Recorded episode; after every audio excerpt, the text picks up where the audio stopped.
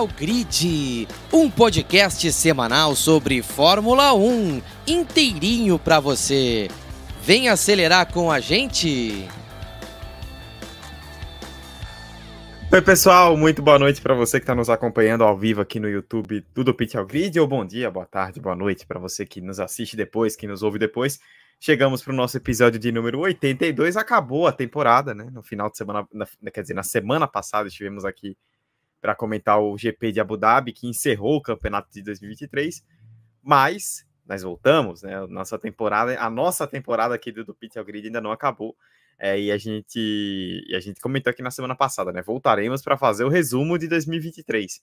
Estamos aqui para o resumo de 2023. A gente vai passar, é, pegar a classificação né, dos construtores e passando equipe por equipe, né? Que aí a gente analisa a equipe, a gente analisa os pilotos, a gente fala sobre foi como foi o, o é, como foi, né, um pouquinho do ano de cada uma das 10 equipes e dos 22 pilotos, né, que passaram pela Fórmula 1 esse ano. Teve isso, né? A AlphaTauri nos, no, nos trouxe muitos nomes aí para a gente discutir. E vamos fazer aquele grande resumão, então, para não só relembrar, mas analisar, né? Mais precisamente analisar o que aconteceu na temporada 2023, que não vai ser uma temporada que a gente vai lembrar do Verstappen, né? Indiscutivelmente. Assim, não vamos lembrar de grandes corridas, de muitas emoções, vamos lembrar do Verstappen como grande quebrador de recordes na temporada. Eu, Eduardo Costa, estou, você está vendo aí na tela quem está acompanhando no YouTube, com Beatriz Barbosa mais uma vez, mais uma semana. Estamos aqui, tudo bem, Beatriz? Boa noite. Boa noite, Edu. Boa noite a todo mundo que vai acompanhar a live. Olá para quem vai acompanhar posteriormente nos agregadores. É, eu já peço desculpa de antemão, porque eu estava conversando com o Edu antes de começar a live e eu percebi que eu não lembro de nada do que aconteceu na, na temporada, então eu vou relembrar aqui ao longo do, do episódio. Mas esse é o episódio que a gente faz desde a da temporada passada, né, para fechar o ano, relembrando tudo o que aconteceu. Eu queria começar já falando que dessa vez traídos pela Fórmula 1. Que a gente brincou aqui na última live, né? Ah, amanhã o Williams anuncia o Logan Sargent. Anunciaram, mas não foi na terça-feira, anunciaram na sexta. E agora o grid para 2024 está oficialmente fechado. Nada muda. E é isso, né? Teremos aí. Logan Sargent será assunto aqui durante a live também, quando formos falar de Williams. Mas aí já fica na abertura o recado que ele volta para o próximo ano. E nada de Felipe Drogovic na Fórmula 1 é, contrariando as expectativas de muitos brasileiros. É, inclusive o... eu, até, eu até fiquei de pesquisar essa informação, eu, aí acabei me passando, agora que você citou sobre o Sargent, eu lembrei que nós não teremos, é, qual foi a última vez, né, na verdade, que nós não tivemos nenhum novato no grid, né, porque 2024 não terá novatos. Com a confirmação do Sargent, nós temos o repeteco aí do grid de 2023 é, em 2024 e nenhum novato entrando na categoria. E aí tem muitas coisas que a gente já discutiu aqui sobre novas equipes, sobre como isso, a falta de vaga está travando a base, né? É, o Vutel Poché foi campeão da Fórmula 2 a quarta vez em cinco anos que o campeão da Fórmula 2 não sobe no ano seguinte para a Fórmula 1. E o único que subiu tem o sobrenome Schumacher, né? Então, a base está travada, os pilotos não estão subindo e a consequência é isso. E aí você soma isso ao fato de termos poucos carros no grid. Né? É, você tem uma Fórmula 1 que vai para ano que vem sem novato depois de muitos anos. É, depois, é, quando a gente fala da importância da entrada do Andretti de outras equipes, quaisquer que sejam para aumentar o grid, também é por isso, né? Não quer dizer que se Andretti ou se outras equipes entrarem, a, vai ser tudo, vão entrar novatos a rodo. Isso não, não, ah, não é uma garantia, mas você aumentando vaga, você aumenta a chance, né? De, desses pilotos entrarem, o que não está sendo o caso. Mais um problema que a gente sempre bate na tecla aqui da Fórmula 1. É... Muito bem. Beatriz, algo a comentar ou podemos começar? Podemos começar. Muito bem, vamos, vamos começar então. Zé, vamos começar de trás para frente. Fiquei pensando assim que é, depois, a gente vai ter muito a comentar sobre Red Bull, Mercedes, Ferrari, tá? Então vamos começar logo de trás para frente. Deixa eu jogar a tabela aqui na tela dos construtores. Peguei a classificação diretamente do site da Fórmula 1. E aí, a partir dela, a gente vai comentando. Tá aí na tela para quem está nos acompanhando. Só a Red Bull, que não está aparecendo ali na resolução da, tab da tabela, não entrou, mas a gente coloca já já. Começando de trás para frente, a última colocada foi a Haas, fez 12 pontos, ficou na décima colocação. Na tabela de pilotos, dentre os 22 que disputaram, né? O Nico Huckenberg foi o 16, fez 9 pontos.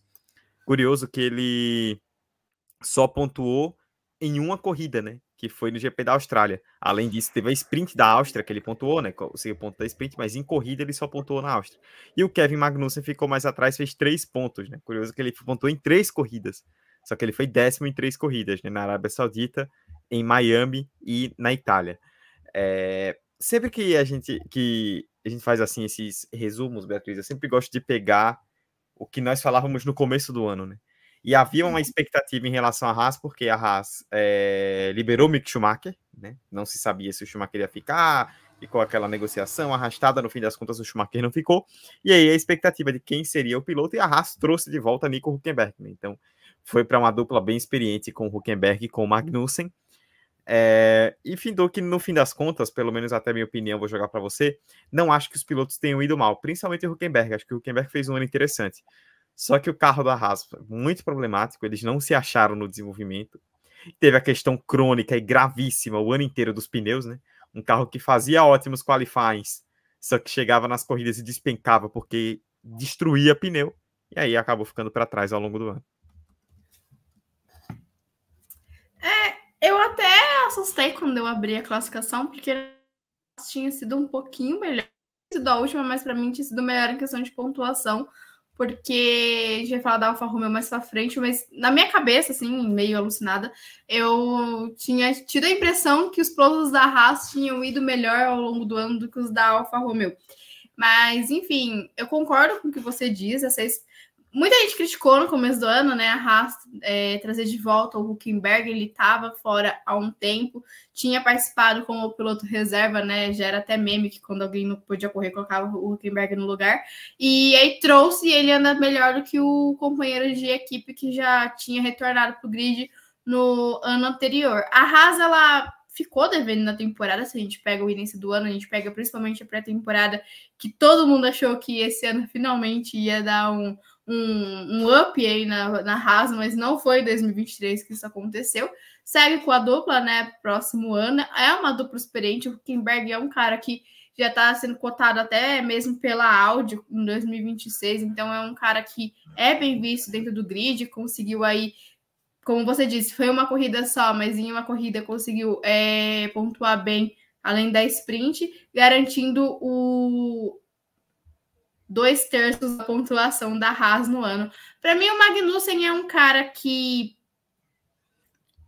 ele como eu posso explicar como eu vejo Kevin Magnussen dentro do grid? É um cara que não dá para se esperar grandes feitos, é, tanto que apanhou do companheiro que acabou de voltar para o grid, mas é, é um piloto que também não deixa tanto a desejar, tanto que foi o cara experiente que a Haas buscou nos 45 do segundo tempo no ano passado para colocar no lugar do Mazepin. E eu acho que a Haas preza muito por isso, né? A gente a gente vê que, ok, foram os últimos colocados, só 12 pontos no ano, mas a gente vê que hoje a Haas, depois de vir com dois novatos que não entregaram absolutamente nada além de prejuízos, a, Haas, a gente vê que a Haas ela preza muito por isso de experiência.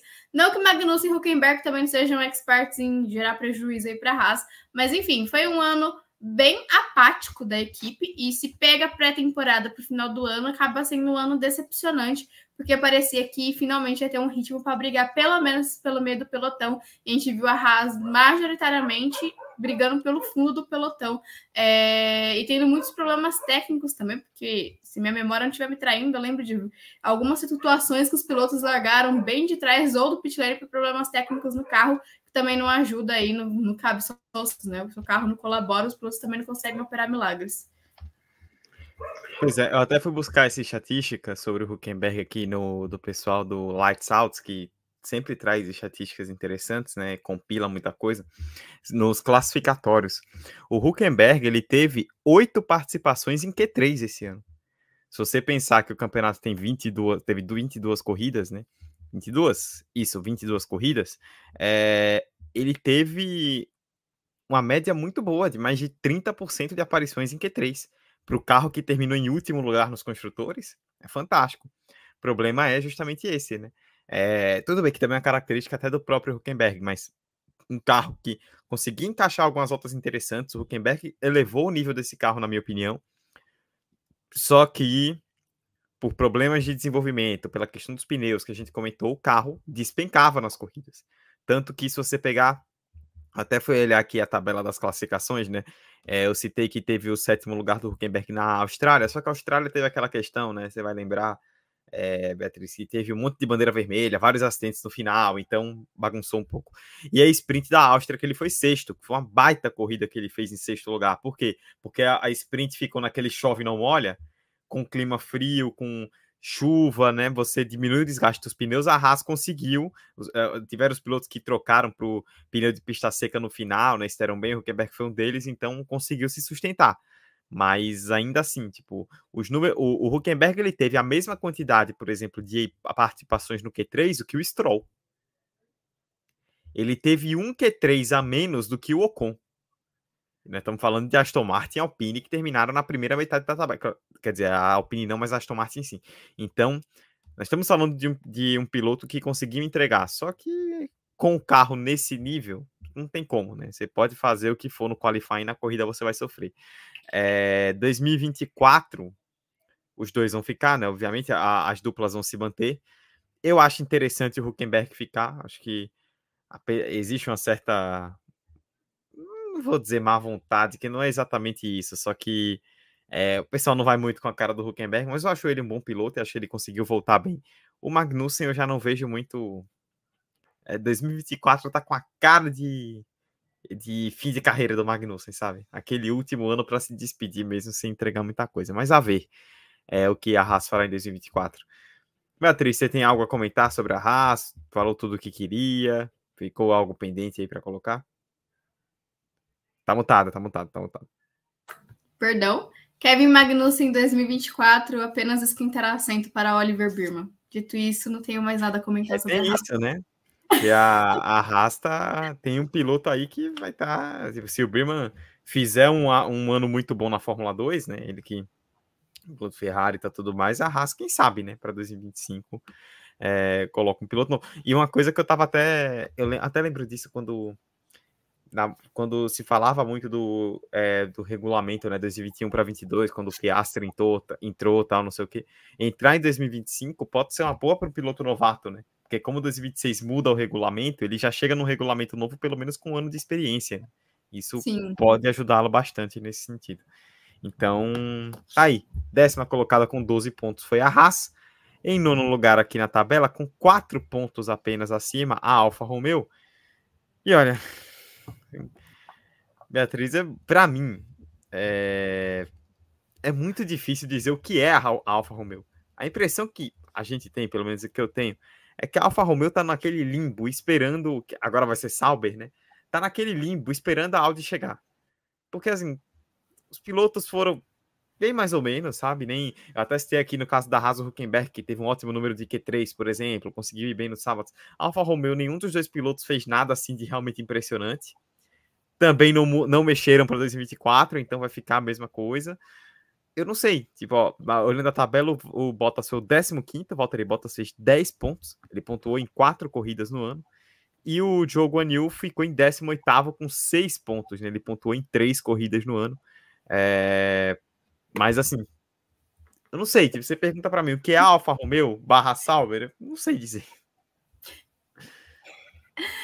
Não, eu, eu acho que esse caso aqui do nono e décimo colocado é um bom exemplo do que a gente comenta às vezes, como tabela não nem sempre ela é um espelho do que foi um campeonato.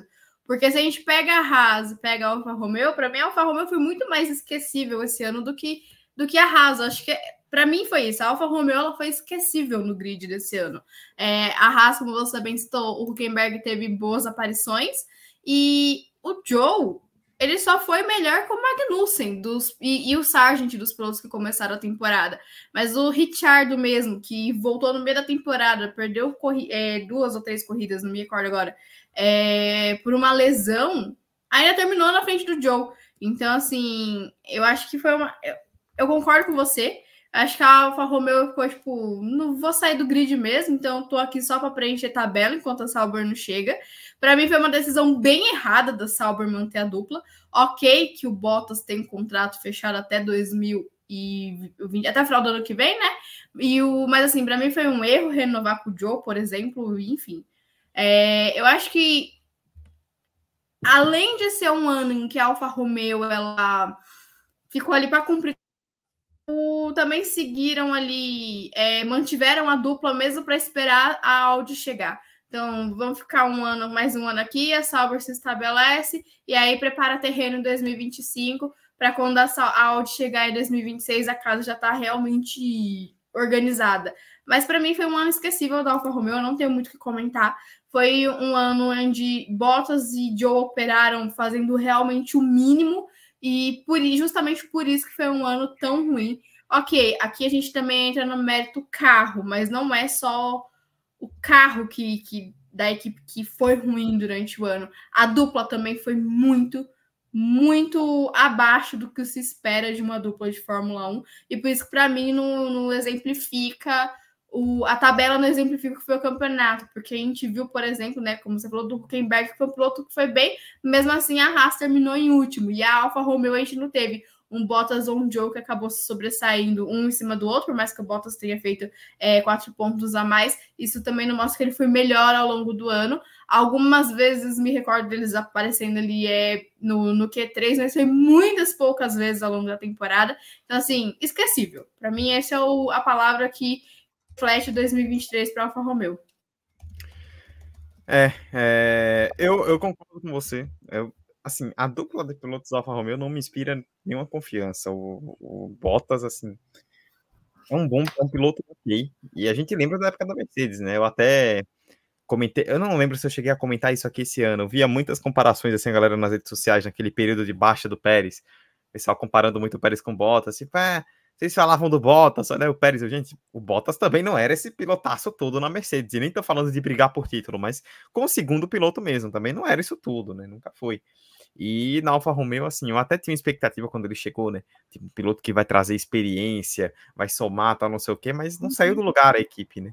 O Joe, assim, não acho que é um piloto horrível, mas dois anos e não sai dali, não sai daquela mesma coisa. É, nem, nem o caso, por exemplo, daqui a pouco a gente vai falar da AlphaTauri. É nem o caso do Tsunoda, que assim, para mim, muita paciência por conta da Honda, mas foi um cara que evoluiu esse ano, inegavelmente. O Joe ainda não deu esse salto de evolução, né? É, e a, a, a, a, questão dos pilotos da Alfa Romeo é discutir futuro, né? Quem é que fica para 2025? E o Porsche vai ter uma vaga? É, quem vem para o projeto da Audi, tipo, é, fala-se em trazer um grande nome. Fala-se muito em Carlos Sainz, quando acabar o contrato com a Ferrari. É, tem gente que eh, eh, já pincou especulação, tudo especulação, né? Não há nenhum, nada concreto nesse sentido. Mas já teve especulação de é, puxar Lando Norris para ele ser o grande nome do projeto da Audi. Assim, falam-se, falam-se em grandes nomes. Quem vai ser esse grande nome que a Audi vai tentar puxar? É, os pilotos atuais, assim, é, é, justamente isso, porque você pega Alfa Romeo vai ser Sauber em 2024. É um processo aos poucos até em 2026 ela se tornar Audi. É, você olha para essa dupla e pensa, opa, 2026 pode guardar uma cadeira aí para esses dois que pelo menos um dos dois vai ficar? Dificilmente. Quase zero. Bottas até pela questão da idade também, né? Mas pensando no que entregam também, quase é, é, chance zero dos dois ficarem para o projeto Audi. Então, quem vão ser esses pilotos? A Alfa Romeo é uma equipe que a gente está discutindo muito mais futuro do que presente. E se a gente está discutindo muito mais futuro do que presente, e nem é um futuro tão próximo assim, né? Um futuro de dois anos ainda, é porque realmente tem alguma coisa errada na equipe. A ver o que será a Alfa Romeo, o que será a Sauber, né? Eu tô curioso para ver o que vai ser essa Sauber em 2024. Que é uma mudança de nome, né? Não muda tanta coisa ainda. A Audi não assume controle totalmente, mas que é que vai ser o ano dos pilotos em 2024, que é que vai ser o ano de desenvolvimento da Sauber em 2024 e como é que vai ser essa coisa para eles ficarem em 2025. Mas enfim, o que a Alfa Romeo é um grande nada. Assim, até a Alpine, que para mim também é um nada, ela ainda conseguiu, ela trouxe alguns pontos para discutir. A Alfa Romeo ela existiu no campeonato apenas. Algo mais, Beatriz, quer complementar? Não. Por favor, então eu dei o gancho agora há pouco do Tsunoda. Oitavo lugar, 25 pontos para AlphaTauri. que teve quatro pilotos no campeonato. Ah, AlphaTauri, AlphaTauri foi entretenimento esse ano. É, tá aqui com a tabela aberta. Cadê, cadê, cadê? Yuki Tsunoda, 14 com 17 pontos. Daniel Ricardo, 17 com 6 pontos. Liam Lawson, 20 com 2 pontos. E dos 22, o único que saiu zerado da temporada, Nick De Vries, que teve aquele começo tenebroso e acabou é, sendo mandado embora depois de 10 corridas, sem nenhum ponto. É... Eu olho para a tabela, você falou uma coisa interessantíssima aqui, Beatriz, e que é uma linha que a gente segue bastante, de que nem sempre, óbvio, às vezes sim, mas nem sempre a tabela reflete o que a gente vê na pista. E a AlphaTauri terminou o ano bem. Tipo, ela, ela, beleza, ela ficou em oitavo lugar apenas, 25 pontos, ficou é, só 13 pontos à frente da última colocada. Só que se você pega os desempenhos da AlphaTauri, é, seja do Ricardo em algumas corridas, seja do Tsunoda em outras, a AlphaTauri pontuou nas quatro das últimas cinco corridas, conseguiu melhorar um pouco a nível de desempenho, nada muito espetacular, mas assim, não é que a AlphaTauri fez um ano tão ruim assim. Só que o começo foi muito ruim, realmente. A AlphaTauri no começo do ano era o pior carro. Depois acabou evoluindo bastante, ainda conseguiu salvar uns pontinhos no final. E a nível de pilotos foi essa bagunça, né? O Tsunoda que evoluiu, mas ainda nada muito empolgante. O Debris que teve aquele começo péssimo. O, o Ricardo que entrou no meio do caminho, aí sai por causa do acidente, aí vem o Lawson, o Lawson arrebenta, aí fica sem a vaga. Foi toda uma confusão que aconteceu com a nível de piloto com a AlphaTauri esse ano. Acho que a AlphaTauri é a equipe que eu mais tenho a falar hoje.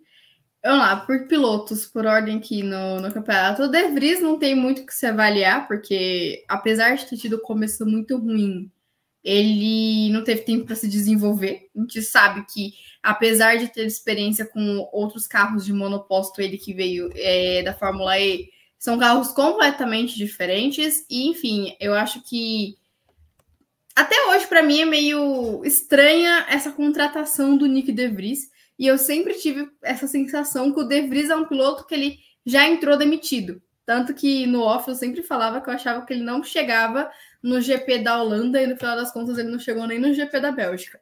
Mas para mim eu sempre tive essa sensação que o Nick De Vries era um piloto que tinha entrado demitido na AlphaTauri. É, por conta da academia, da Red Bull, por ser uma contratação muito fora da curva para a própria Red Bull.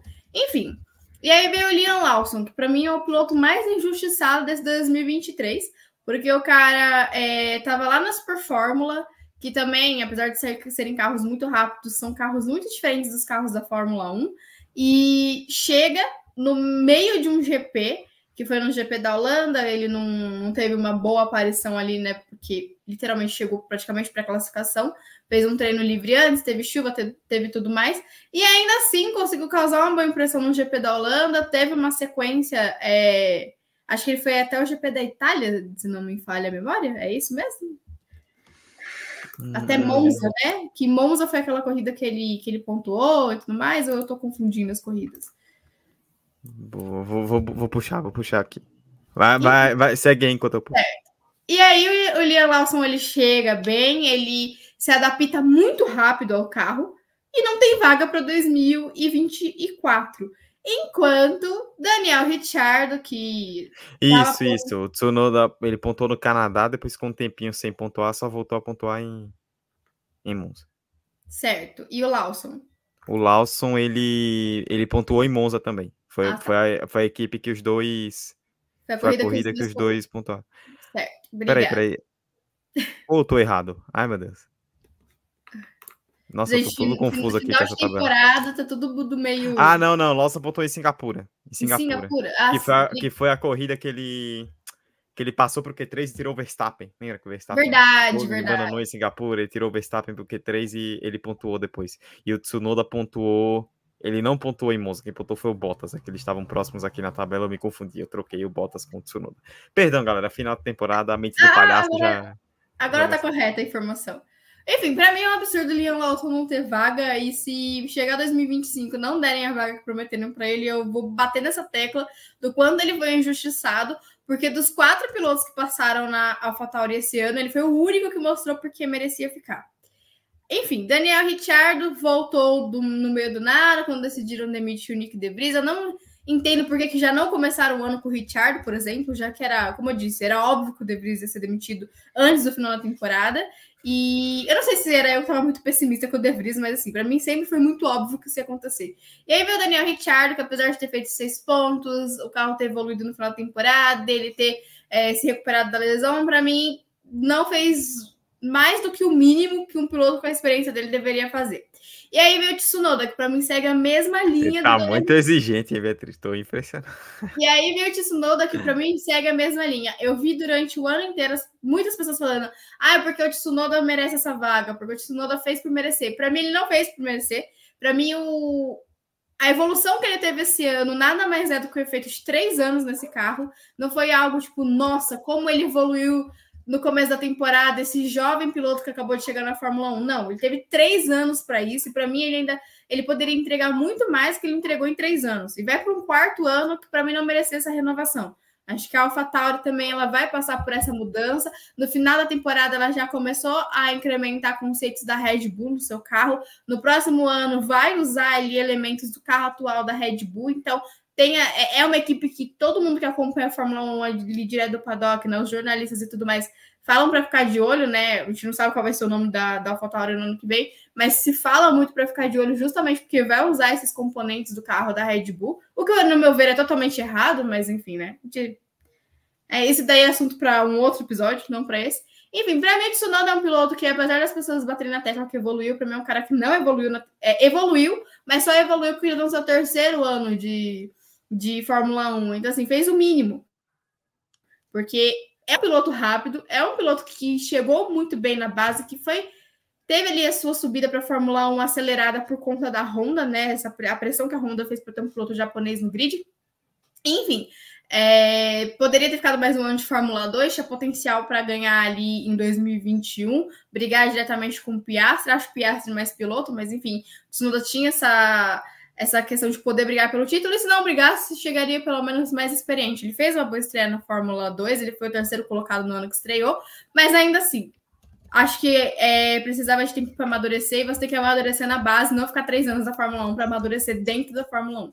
Assim, não concordo com a renovação, apesar dos 17 pontos na temporada, ter sido uma temporada que começou muito difícil por conta do carro, como você bem falou, que foi o pior carro do grid por um tempo. Eu não concordo que o Tsunoda fez por merecer essa renovação de contrato e acho que só segue porque a Honda ainda tem essa parceria com a Red Bull. E aí, quando se transferir para Aston Martin, a gente vai ver se ela vai fazer essa pressão para levar um produto japonês para lá e como vai ser. E aí sim, talvez abra uma vaga para pilotos da própria academia Red Bull que mostrem mais trabalho do que o Tsunoda mostrou nesses anos Fórmula 1. É isso. A Beatriz soltou os cachorros aqui sobre o AlphaTauri, mas eu concordo com você sobre o Tsunoda, assim, é... e, e, e, repito, o Tsunoda evoluiu, fez um ano melhor, mas assim, terceiro ano, né, gente? É... Quantos pilotos na Fórmula 1 hoje fazendo, o Tsunoda fez dois anos ruins, os dois primeiros anos, teve um ou outro momento, uma outra corrida legal, mas no geral dois anos ruins. Quantos pilotos com dois anos que o Tsunoda fez continuariam para um terceiro? O Tsunoda ficou muito mais pela questão da AlphaTauri, eh, da, da, da Honda, na verdade, ali, né, da presença da Honda na AlphaTauri, por essa influência, do que necessariamente por uma questão técnica. É, é óbvio, por exemplo, e nós comentamos aqui quando o De Vries caiu. Beleza, deveria ser muito mal esse ano, mas, por exemplo, você pega o, o Tsunoda de 2021, o Tsunoda de 2022, principalmente 2022, ele também foi muito mal. Então, você tem dois pilotos que entram na Fórmula 1 dentro de uma mesma equipe, um piloto tem três anos de paciência, o outro tem dez corridas. Tipo, fica muito clara essa influência nítida que houve. É, repito, o Tsunoda evoluiu, fez um ano interessante, assim, para o padrão que vinha mostrando, mas ainda assim nada muito Nada muito empolgante. Não vejo ele dando esse salto em 2024. Pode me surpreender e tomara que surpreenda, que quanto mais pilotos de alto nível, melhor. Mas, assim, é uma paciência muito grande para a Fórmula 1 atual por conta da questão da Honda. Pela questão exclusivamente técnica, essa vaga não era dele. É, na verdade, eu também concordo com você. É, pela, por, pela questão técnica, o, quem tinha que estar tá com vaga hoje era o Lawson. E não é aqui, não é falando que o Lawson foi, foi genial, assim, teve desempenhos eh, fora da, do comum, tal, não sei o que mais. O cara sentou e andou. Vamos lembrar que ele chega para ele, ele começa né, a trajetória dele na Fórmula 1 na Holanda, numa corrida que ele entrou no meio do final de semana, né? Quer dizer, um final de semana que ele entrou no meio do negócio, que o Ricardo bateu no treino livre, ele entrou no sábado. E aí na semana seguinte ele já estava em Monza, andando bem e tal, não sei o que. Então, é...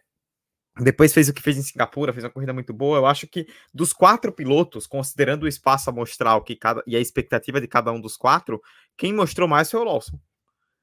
E aí é um ponto interessante para a gente observar para 2024, né? Porque o Lawson vai ser uma sombra que influencia até mesmo no Pérez. Não digo do Lawson subir direto, mas um cenário que eu até estava imaginando, vi algumas discussões sobre o assunto e que eu não acho impossível, seria se o Pérez estiver mal na Red Bull, como ele foi mal em 2024, em 2023, né? se ele repetir em 2024, aquele período em que ele foi mal, e o Ricardo tiver tendo tiver num desempenho ok, nada muito, porque também se o Ricardo for muito mal, não adianta. Mas se ele tiver um desempenho ok, a Red Bull pode pensar, tipo, olha, a gente quer subir esse garoto aqui, Lawson, que ele é muito bom, então sobe o Lawson para AlphaTauri, bota o Ricardo lá na Red Bull, porque ele não vai ameaçar o Verstappen, não vai fazer tanta coisa, tá tendo desempenho ok, chuta o Pérez. Então, o Lawson, até pensando nisso, ele vai ser uma peça de xadrez importante, pensando tanto em AlphaTauri tanto em Red Bull, quanto em Red Bull. Então, estou é, muito interessado para ver como que a AlphaTauri vai lidar com isso. E o Tsunoda tem essa questão, né? Enquanto a Honda estiver influenciando, assim, é, eu fico me perguntando, sabe, Beatriz, 2026, você vai ter uma Aston Martin com o filho do dono e com motor Honda. Você já imaginou, 2026, uma Aston Martin com Stroll e Tsunoda? É, né, é de se pensar, mas de qualquer forma, é, Tsunoda já falei, Lawson já falei, De Vries a gente já falou durante o ano, não tem muito o que falar, acho que a, é, foi muito mal, ao mesmo tempo que a Red Bull já chegou sem muita paciência com ele, né?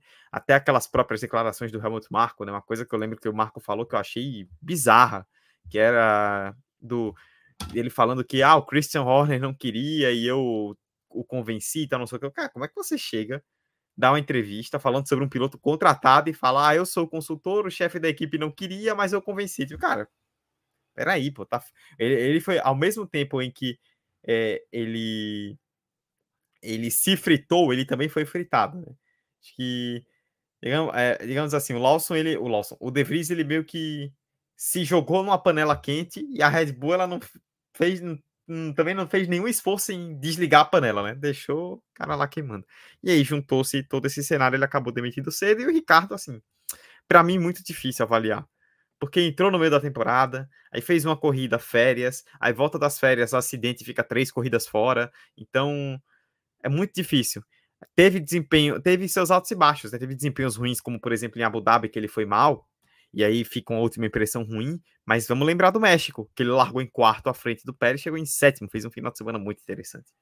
Então, 2024 é, vai ser muito interessante ver esse pau a pau direto, né? Ricardo Tsunoda agora com o ano inteiro e com essa questão do Pérez, que ninguém sabe se termina o ano na Red Bull, e com esse Lawson como sombra atrás. Acho que é, a nível de disputa interna de pilotos, essa disputa da AlphaTauri vai ser bem interessante. E tem esse ponto que você falou. A AlphaTauri, ela assumidamente ser aberto, né? ela publicamente confirmado. Ela vai a partir do ano que vem usar mais componentes da Red Bull, alguns deles até iguais. E a Red Bull a gente tá vendo o carro que é. Então, acho que dá para imaginar a AlphaTauri sendo presença mais firme no meio de pelotão, sem ser aquela equipe que vai ficar se arrastando em Q1 o tempo inteiro, por exemplo. Eu imagino a AlphaTauri tendo um futuro melhor. Pois bem, AlphaTauri com 25 pontos em oitavo lugar, tá aí a tabela na tela. Sétimo lugar com 28 pontos, 3 pontos apenas à frente.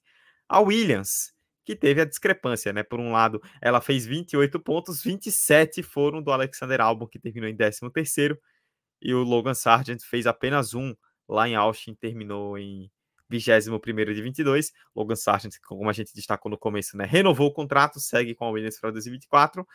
A Williams que teve um piloto, é, Beatriz, é né, curioso, um novato que chegou muito verde, então a gente já imaginava que ia ter seus problemas e realmente teve. Contra um outro piloto que, para mim, é um dos grandes destaques do ano, né? Proporcionalmente, se a gente pegar a nível de carro que tem, é, acho que o álbum foi um dos principais destaques dessa temporada 2023. Para mim, depois do Verstappen, o álbum foi o piloto do ano. A gente tem, Olha destaques, a, a, gente tem destaques a fazer a Alonso, a Hamilton, a Norris, mas para mim, se for equilibrar as coisas, como você bem disse, o álbum foi o nome do, da temporada, depois do Verstappen, obviamente. E, assim, essa discrepância, eu já imaginava que ia ser uma lavada do álbum em cima do Sargent, mas não imaginava que ia ser tanto assim, mas mais pela questão da gente já estar tá acostumado com a Williams ocupando ali o final da tabela, do que realmente a questão do piloto. Mas esse ano a gente viu que a Williams deu um salto muito bom, a Williams já vinha buscando é, essa recuperação, né? Ela vem aos poucos atingindo o seu objetivo, que é subir cada vez mais na tabela. Esse ano não tinha um carro extraordinário, mas conseguiu operar ali um. entregar um carro que por mais que tenha assustado James Wolves quando ele chegou, porque ele achava o carro meio medieval, né, comparado ao carro da Mercedes que ele estava acostumado, porque era de lá antigamente.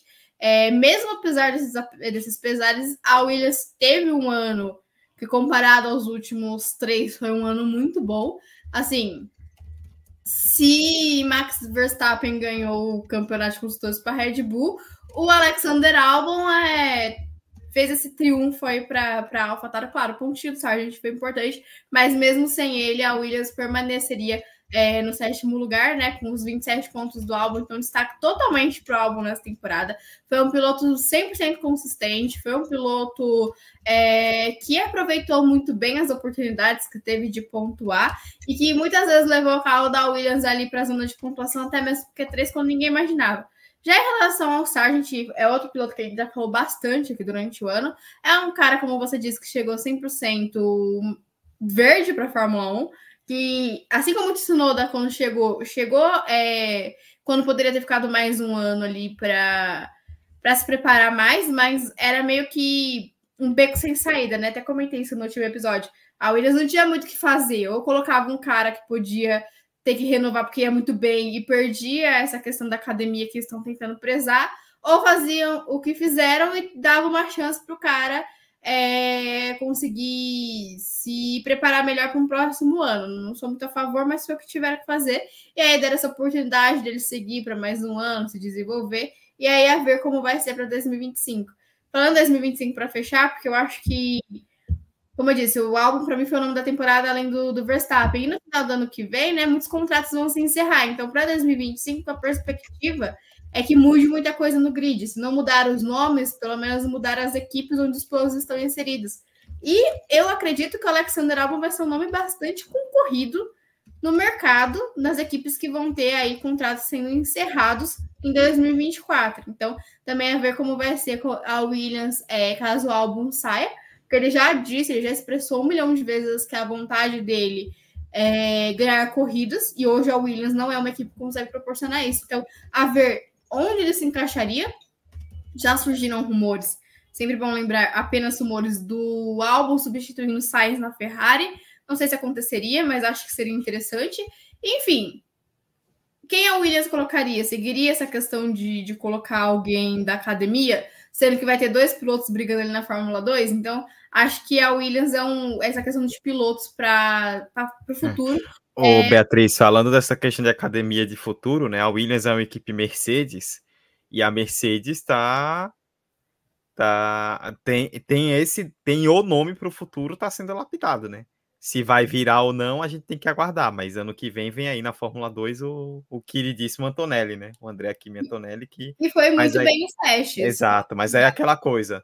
A Williams aceitaria, ou a Mercedes aceitaria um ano de Antonelli na Williams, porque por um lado, se ele vai bem, ele se destaca muito, mas se ele vai mal, ele corre o risco de ficar um pouco queimado. Ou aguarda para 2026, por exemplo, para uma aposentadoria do Hamilton, já colocar ele direto na Mercedes, como foi o próprio Hamilton com a McLaren. A ver. Eu não acho que seja muito estilo, já que a gente entrou nesse assunto, seja muito estilo da Mercedes colocar direto o piloto na, na própria equipe, né? Sim, Eu acho sim. sim que a meta é colocar um piloto na Williams tal qual foi com o Russell, só que tem um problema. A Williams hoje ela tem essa filosofia de academia. E tem dois pilotos dela que vão estar na, na Fórmula 2, como eu disse, que é o Franco Colapinto, que é um cara que vem com um aporte muito bom, apesar da situação financeira da Argentina, e o Zach O'Sullivan, que é um piloto inglês queridíssimo pela Williams, que foi até quem fez o treino livre em Abu Dhabi. Então, assim, a ver, né? Eu acredito que vão colocar quem for melhor. Só que a Mercedes tem uma influência muito grande dentro da Williams, tanto que recentemente começou a se falar, né, da possibilidade de Frederic Veste nessa vaga do Sargent, que todo mundo também foi especulado com essa vaga do Sargent, menos ele estava sendo especulado com a própria vaga, chegou um momento que, que chegou nesse ponto, mas a, o que acontece na academia Mercedes hoje também é um ponto interessante. A Mercedes, ela abertamente desistiu da academia dela para focar no Kim Antonelli. Sim, sim, é. Não tem outro nome, né? É só ele. Hoje tem o Frederic Vest, que provavelmente vai para a reserva no lugar do Schumacher, que vai para o WEC, mas ainda não é confirmado, porque dá tranquilamente para conciliar as duas coisas, porque o WEC tem oito corridas no ano. E eles dispensaram Paul Aaron. Isso foi anunciado, acho que é, eu não lembro se eu já falei disso aqui ou não, não lembro quando isso foi anunciado, acho que foi antes da final da Fórmula 2. É... E aí, se eu não me engano, eles têm um piloto no kart. Então, assim, tem um, um limbo gigantesco entre o Antonelli e o outro nome. Eu nem lembro se eu não tô comendo bola, mas enfim, se eu não me engano, é... na verdade, acho que é uma pilota, acho que é a Luna Fluxa, que eles apoiam no kart. Mas assim, é um limbo gigantesco entre um piloto e outro. E, enfim, hoje a academia da, da Mercedes ela consiste em André Kimi Antonelli. Então, a ver também como vai ser esse projeto. É arriscado, é um nome que tem tudo para dar certo, mas o projeto da Mercedes para ele é dois anos de Fórmula 2 e justamente subindo em 2026. Então, a ver como vai ser isso para o futuro, porque se o álbum sai no final do próximo ano, a Williams vai querer trazer alguém de imediato. Então, a ver como vai ser os planos aí também para ele, mas não duvidaria nada que o cara a ser escolhido pela Williams fosse o Antonelli, que tem tudo para ir bem. Como eu disse, andou bem nos testes pós-temporada da Fórmula 2, que apesar de darem um parâmetro, eles não podem ser usados como base, porque o carro do ano que vem vai ser totalmente diferente. Então, isso vai provavelmente mexer no, nos resultados, mas a, ele vai estar na Prema, já está confirmado. E a Prema dificilmente vai cair na tabela. Então, uhum tem tudo para chegar a ser campeão. Acho que não será campeão em 2024. Minha aposta é no Oliver Birman, que deve seguir com a Prema, mas é isso. Acredito que tem tudo para fazer um bom ano e aí a Mercedes com certeza, se ele for campeão, não pode voltar para a Fórmula 2, então a Mercedes vai fazer de tudo para conseguir uma vaga para ele na Fórmula 1 de imediato. É, eu tô com você, até essa coisa, tipo, eu até comentei sobre essa possibilidade, né? Mas assim, eu não, não concordo muito com isso de ah, a Williams tem uma vaga, então não vamos, mas não vamos colocar ele lá por um ano, porque o carro é ruim, aí se pega um carro ruim. Cara, assim, se o piloto ele tiver talento, ele vai se desenvolver no carro ruim. Pega, por exemplo, é, talvez o grande exemplo, né? E a, até aproveitar que a gente tá falando de Mercedes, é um grande exemplo dentro da própria Mercedes, o George Russell. O Russell chegou numa Williams que era uma carroça completa, não era essa Williams que, que assim, a gente tem uma até para puxar para Williams atual, existe uma certa dúvida que eu acho válida que é o álbum está fazendo, está tirando o limite máximo desse carro, ou o carro é razoável, só que o álbum é tão melhor que o companheiro que a gente tem a impressão de que, na verdade, o álbum está tirando tudo quando um piloto ali melhor poderia fazer o Williams pontuar até mais. Não dá para saber. Isso a gente só vai saber se sentar alguém melhor ali no lugar do álbum. De qualquer forma, no Sargent, perdão, de qualquer forma, é, o Russell pegou um Williams que era uma cadeira elétrica em 2019, um carro terrível, e ele se destacou muito bem nos anos em que ele esteve por lá. É, 2019, o Kubica terminou, grande Robert Kubica, que voltou para a Fórmula 1 ali muito mais por uma questão de. Tinha o patrocínio envolvido, né? Óbvio, também toda a história dele e tal, mas não tinha mais nenhuma condição. O Kubica terminou com um ponto e o Russell com nenhum. Mas aí é a análise da tabela. Se você olha a análise da tabela, realmente o Kubica ficou à frente, mas todo mundo viu que foi um acaso que aconteceu naquele GP da Alemanha em 2019, que o Russell entregou muito mais a nível de resultado. E aí ele fez o seu nome para chegar na Mercedes. Então acho que o fato do carro ser ruim ou não, para mim pouco importa. Se o cara for um bom piloto, mesmo ele chegando lá atrás, pelos desempenhos, a, as pessoas vão sacar que ali é um talento. É, pra, sobre o Williams 2023, é isso, não foge muito do que você falou. Sargent, ano de estreia, piloto que subiu com apenas um ano de experiência na Fórmula 2, foi o quarto colocado na Fórmula 2 ano passado e já subiu direto, então piloto verde a Williams sabia que ia subir um piloto que ia ser errático. E foi. Nem acho que foi horrível. Teve alguns momentos ali, aquele momento, principalmente quando voltou das férias, né? Holanda, Itália, Singapura, que ele realmente foi mal. mas no geral, acho que ele fez um ano, pela expectativa, pelo que ele trouxe da Fórmula 2, um ano ok. Acho justo que ele fique para um segundo. Só que o segundo é a régua. Se não melhorar no segundo, aí é hora de virar essa chavinha. E a Williams, assim, em relação ao álbum, ela, a não ser que a Williams dê um salto, que eu acho improvável, a Williams é um trampolim para o álbum, né?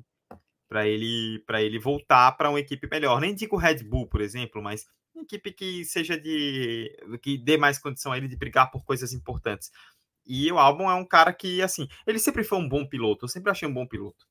Só que na Red Bull, até lembro que eu já comentei isso aqui em outros momentos. Todo o contexto da carreira do álbum foi muito conturbado, né? Ele chega na Toro Rosso em 2019. Aí o Gasly tem aquele ano péssimo. E aí, com metade de um metade de ano na Fórmula 1, o cara sobe para chegar na Red Bull. E aí depois vem aquele 2020, pandemia, tal, não sei o quê. Então, obviamente, ele, ele foi mal na Red Bull. 2019 ele foi até razoável, 2020 ele foi mal, mas foi um começo muito atribulado, né? Ficou um ano fora, voltou para o Williams e com mais experiência, liderando a equipe, tendo desempenhos muito bons. Não acho que ele esteja fazendo super milagres, né? A Williams também não é essa carroça que foi em outros tempos, é um carro que já melhorou em algumas questões em pistas de alta velocidade, né? Pistas de reta, é, muita reta. É um carro muito, é um carro que consegue ser sólido, consegue, consegue resultados importantes. Então, não é que é uma carroça completa, mas ele conseguiu entregar desempenhos muito interessantes para o carro que tem. É, e, e, pensando no mercado é interessante, porque se a gente não teve nenhuma mexida para 2024, no final de 2024 tem muito contrato acabando. E aí a tendência é que a gente tenha várias mexidas aí. No mais, é, a Williams, para mim, é essa dúvida. A de 2023 é essa dúvida. É um carro razoável em que o álbum entrega muito mais que o companheiro? Ou é um carro ruim que o álbum está realmente conseguindo tirar tudo que pode e o companheiro não consegue? Não dá para saber. Isso aí a gente jamais vai saber. Beatriz, é, fala, a gente falou da Alfa Romeo há pouco, falando em nada, Alpine. É, sexto lugar com 120 pontos, e assim, é, é retrospectiva do ano, então é hora de relembrar o que eu sempre venho batendo na tecla, você também reforça isso aqui desde o começo da, da, da temporada. A Alpine ela poderia estar com Fernando Alonso e Oscar Piastri em 2023. A Alpine foi para o ano com Esteban Ocon e Pierre Gasly. E aí você soma aí a escolha de pilotos, no mínimo questionável, a um, a um carro que não evolui, uma equipe que não sai do lugar, e a equipe, a Alpine é isso, uma equipe de montadora, a equipe é de montadora, né, da Renault, equipe exclusiva da Renault, tem totais, óbvio, não tem, a Renault tem a questão de ser uma parte estatal, né, então não é o mesmo nível de investimento, mas tem totais condições de ser uma equipe que brigue por coisas importantes. E a verdade é que a Renault, desde a época dessa camisa aqui que eu estou usando, do Fernando Alonso bicampeão mundial, uhum. não vira. E esse ano, ela, a Alpine ela representou um limbo. A Alpine foi o limbo ali do. Ela foi. Até você olha pela tabela ela teve 120 pontos. A Williams, que veio logo atrás, fez 28, ou seja, a diferença de 160 a mais. E a McLaren, que foi a primeira, a Aston Martin, que foi a primeira à frente, é, quer dizer, 160 ela ficou atrás da Aston Martin, né? Perdão. Então ela ficou. A Aston Martin fez 280, a Alpine fez 120, a Williams fez 28. Ou seja, ela ficou 92 pontos à frente da Williams e 160 atrás da Aston Martin. Ou seja, ela não foi nem ruim o suficiente para ficar no bolo de baixo, nem boa o suficiente para brigar no bolo de cima. É, essa questão da dupla da Alpine, ela é 100% questionável, mas acho que Piastri e Alonso eles estão bem felizes de ter ficado longe da bomba que foi a Alpine esse ano. É, a Alpine, ela teve. Essa sim foi uma equipe que sofreu muitos problemas no carro durante o ano. A gente viu o carro da Alpine pegando fogo, a gente viu várias falhas da Alpine ao longo do ano. Muita gente comentava, né? Isso foi uma coisa que eu vi comentários ao longo do ano inteiro. Parecia que a Alpine ela via pro final de semana com um carro bom e ia revezando, né? Um final de semana o carro bom ficava com o Ocon, no outro com o Gasly para mim é uma dupla que, se tivesse que representar o que é ser mediano, a gente colocaria a dupla da Alpine e a Alpine como um todo, e seria um ótimo exemplo do que é ser mediano. Não, total, Porque, total, total. Se, se, se a palavra para Alfa Romeo é esquecível, para a Alpine é mediano. A Alpine, ela tá uma bagunça gigantesca. É, a Alpine esse ano, inclusive, ela foi uma equipe que a gente viu quanto o ano dela foi ruim, porque ela foi notícia muito mais fora da pista do que dentro da pista, é né? A venda, né? várias ações sendo vendidas aí para famosos que se juntaram e compraram ações. Então, assim, a, a Alpine, ela, como você disse, ela é uma equipe que ela não é cliente de ninguém. Ela tem jogou muita culpa na questão do motor dela ter, é, ter aquela questão do congelamento de motor, e o motor dela tá é, operando em uma potência abaixo do que os motores Ferrari, Mercedes e Red Bull. Isso é um fato, né? Estão até tentando reverter isso no, é, nos tribunais, mas assim, apesar de ser um fato, não é 100% de desculpa para o desempenho péssimo que, que a Alpine teve, porque a gente viu ali, né? A gente vai entrar no top 5, a gente viu um momento, é, vários momentos de subida e descida das equipes que estão, exceto Red Bull, que estão no top 5. E a Alpine ela não sai do lugar, igual você falou, ela não foi ruim o suficiente para ficar na parte de baixo, mas não foi boa o suficiente para brigar pelo top 5. Ficou muito atrás da Aston Martin. E, enfim, é isso. A Alpine foi mediana, não fez nada para se recordar. Teve, se eu não me engano, tanto o Gasly quanto, quanto o Ocon conseguiram pódios esse ano. Eu lembro do Ocon em Mônaco. É... Mas foi isso. Assim, não, não teve, não tem muito o que comentar. Foi, é uma dupla também que se que não se que se estranha bastante. É, então não, não a gente teve momentos ali na pista que, que brigaram por conta da questão de ordens de equipe, que também é uma equipe que usa bastante disso. É, na última corrida, inclusive, né, mandando o Ocon segurar e o Ocon ultrapassou, enfim. É, acho uma, uma equipe mediana, uma dupla mediana, e se tinha a opção de ser Piastri e Alonso, tem dois pilotos aí pedindo passagem também na sua academia que provavelmente vão ser preteridos por uma, piloto, por uma dupla mediana que, se, que permanecem na equipe justamente pelo fato de serem franceses, é, então se seguram pela nacionalidade, representar, é, representar essa coisa patriota da Alpine e não fazem, não entregam muito na pista. Ok, o carro não colabora, mas a questão aqui não é só o carro, é que é tudo muito. A Alpine está no lugar certo. Ela está no sexto lugar, aquela nota 6, que é o suficiente para passar de ano, mas que não faz. Né, não, não te faz destacar. Então é isso, tá no lugar perfeitinho ali, tá na média, passou de ano, mas não passou de, não fez mais do que isso, não fez mais que obrigação, no caso. É, a classificação ela diz tudo, né? Quando você fica no sexto lugar, que é ali bem a meiota do grid de 10, com 92 pontos à frente do sétimo e 160 atrás do quinto, você foi o limbo. A, a, a, a Alpine é a régua. Quem ficou acima da Alpine fez um ano interessante. Quem ficou abaixo da Alpine brigou ali no, no bololô do fim. Então, é, é. Assim, a Alpine é uma equipe que ela tem condição e estrutura, mas as próprias escolhas prejudicam muito a Alpine. Né? A escolha dos pilotos, desenvolvimento do carro, é, a Alpine ela se prejudica muito pelos próprios erros, né? E tá aí. Assim, é, ah, você falou do Ocon e do, e do Gasly, mas o Ocon já tinha contrato, tudo bem, eu acho que foi um erro dar um contrato muito longo para o Ocon. Mas o Ocon tinha contrato até, ok tal, e é um bom piloto, mas o Gasly, assim, você tinha o Piastre ali. Assim, o que é que o Gasly poderia oferecer mais do que o Piastre? A nível de futuro, principalmente. Então, e a própria McLaren mostrou isso com os desempenhos do Piastre. Então, escolhas, né? A Alpine fez as próprias escolhas e tá aí. A Alpine é o limbo. Acho que essa definição é fantástica. A Alpine é o limbo. Se você olha a tabela, se você olha os desempenhos do ano, a Alpine é a, é a, é a linha média da Fórmula 1. Uma equipe que eu acho muito pouco para uma equipe montadora se acostumar a isso. Tipo, a gente está acostumado a ver isso porque a Alpine nos acostumou a ser, a ser esse limbo. É, e honestamente, muito pouco, muito, muito pouco. Uma equipe de montadora, uma equipe que, de fábrica que quer ser importante não pode se contentar apenas com isso. E tom um tapa na cara de várias equipes que se desenvolveram e que foram bem durante o ano, como é o caso da Aston Martin, né? Pega onde terminaram a Alpine e a Aston Martin em 2022 e onde terminam 2023. 280 pontos fez a Aston Martin. É bem verdade que teve uma queda complicada ali no fim, mas pro, pro que foi 2022, a Aston Martin terminou super, foi super, super bem no ano. Para mim é um destaque. Vamos lembrar que a Aston Martin ela começa o ano como o segundo carro do grid. O Alonso colecionou pódios na primeira metade e a Aston Martin ficou 22 pontos atrás da McLaren. Se tivesse um piloto que entregasse pontos, não no mesmo nível do Alonso, mas algo próximo disso, poderia ter sido a quarta colocada, mas aí também, de novo, questão de escolhas, né? Aston Martin escolhe ter o filho do dono como piloto, e aí dá no que dá. Não é segredo nenhum que a gente sempre critica Aston Martin que pré aqui no podcast. Você comentou quando a gente falava de AlphaTauri, eu deixei para comentar aqui, né? Que você falou de 2026, como vai ser Aston Martin e Honda juntas. Para mim, é, vai completar o total de serviço que a Aston Martin já presta na Fórmula 1 hoje, que é essa questão do nepotismo descarado que acontece na equipe.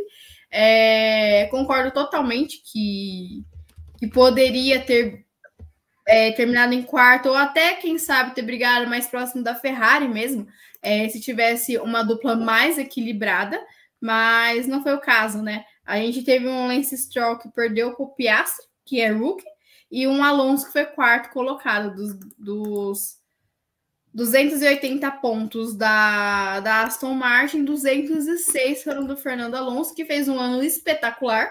No, quando teve aquela movimentação né, ano passado, que o Alonso pegou a vaga cara do Vettel, e aqui no começo desse ano a gente questionava muito: será que foi mais uma escolha ruim para Fernando Alonso? Aqui também uma escolha ruim, você sair da Alpine e conseguir fazer uma escolha pior do que a Alpine também é um pouco difícil. Assim.